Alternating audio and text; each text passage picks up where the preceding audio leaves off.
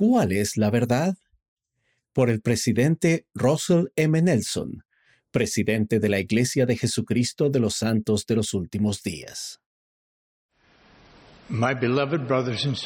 Mis queridos hermanos y hermanas, gracias a todos por esta inspiradora sesión. Desde nuestra conferencia del pasado abril, hemos sido testigos de muchos acontecimientos en el mundo, desde lo desgarrador hasta lo sublime. Estamos encantados por los informes de grandes conferencias para los jóvenes que se efectúan en todo el mundo. En esas conferencias nuestros nobles jóvenes aprenden que, sin importar lo que suceda en su vida, su mayor fortaleza proviene del Señor. Nos regocijamos de que se construyan más templos en todo el mundo. Con la dedicación de cada nuevo templo, el mundo recibe poder divino adicional para fortalecernos y contrarrestar los esfuerzos del adversario que se intensifican cada vez más. El abuso o maltrato representa la influencia del adversario. Es un pecado muy grave. Como presidente de la Iglesia, afirmo las enseñanzas del Señor Jesucristo sobre ese asunto. Permítanme ser perfectamente claro. Cualquier clase de abuso o maltrato hacia mujeres, niños o cualquier persona es una abominación para el Señor. Él se aflige y yo me aflijo cada vez que se hace daño a alguien. Él se lamenta y todos nos lamentamos por cada persona que ha sido víctima de abuso o maltrato de cualquier clase.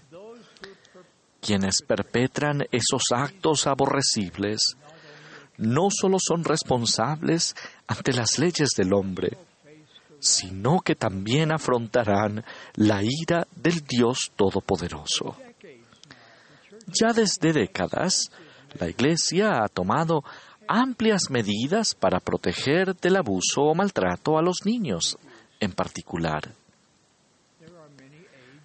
Hay muchas ayudas en el sitio web de la Iglesia. Los invito a estudiarlas. Esas pautas se han establecido para proteger a los inocentes. Insto a cada uno de nosotros a estar alerta a cualquier persona que pueda estar en peligro de ser abusada o maltratada y a actuar de inmediato para protegerla. El Salvador no tolerará el abuso ni el maltrato, y como sus discípulos, nosotros tampoco podemos hacerlo. El adversario tiene otras tácticas perturbadoras. Entre ellas se encuentran sus esfuerzos por desdibujar la línea entre lo que es verdad y lo que no lo es.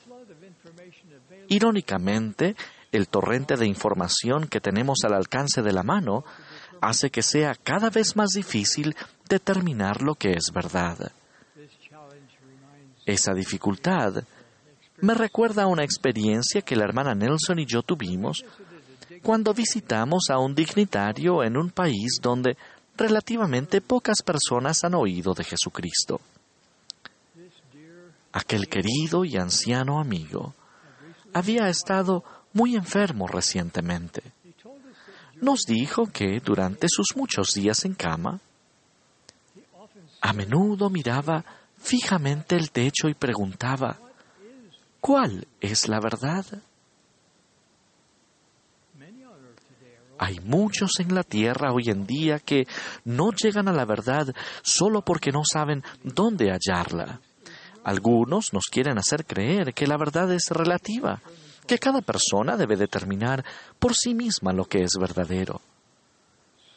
Tal creencia no es más que una expresión de deseo de quienes, además, piensan equivocadamente que no serán responsables ante Dios. Queridos hermanos y hermanas, Dios es la fuente de toda verdad. La Iglesia de Jesucristo de los Santos de los últimos días acepta toda la verdad que Dios comunica a sus hijos, ya sea que se aprenda en un laboratorio científico o que se reciba por revelación directa de Él. Hoy y mañana, ustedes seguirán escuchando la verdad desde este púlpito. Tomen nota de las ideas que capten su atención y de las que les acudan a la mente y permanezcan en su corazón. Con espíritu de oración, pidan al Señor que les confirme que lo que han escuchado es verdadero. Los amo, mis queridos hermanos y hermanas. Ruego que esta conferencia brinde el banquete espiritual que están buscando. En el sagrado nombre de Jesucristo. Amén.